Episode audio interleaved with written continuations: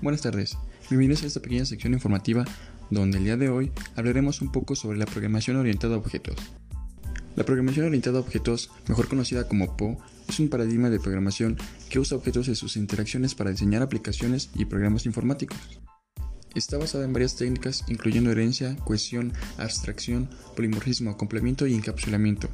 En la actualidad existe una gran variedad de lenguajes de programación que soporta la orientación a objetos. La PO es una forma especial de programar, es cercano a cómo expresamos las cosas en la vida real en nuestro día a día, y con ese paradigma tendríamos que empezar a con desarrollar nuestros pensamientos basados en objetos de manera distinta para poder escribir nuestros programas en términos de objetos, propiedades y métodos.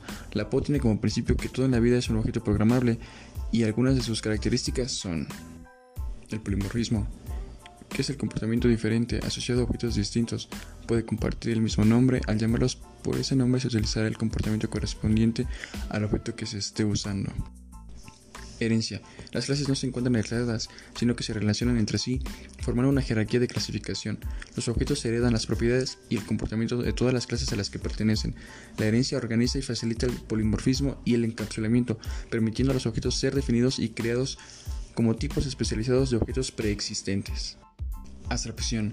No todas las características esenciales de un objeto donde se capturan sus comportamientos. Cada objeto en el sistema sirve como un modelo de un agente abstracto que puede realizar trabajo, informar y cambiar su estado, y comunicarse con otros objetos en el sistema sin revelar cómo se implementan esas características. Encapsulamiento significa reunir todos los elementos que puedan considerarse pertenecientes a una misma entidad al mismo nivel de la abstracción. Esto permite aumentar la cohesión de los componentes del sistema. Y la ocultación cada objeto está aislado del exterior, es un módulo natural y cada tipo del objeto expone una interfaz a otros objetos que especifican cómo pueden interactuar con los objetos de la clase. El aislamiento protege las propiedades de un objeto contra su modificación porque no tenga derecho a acceder a ellas.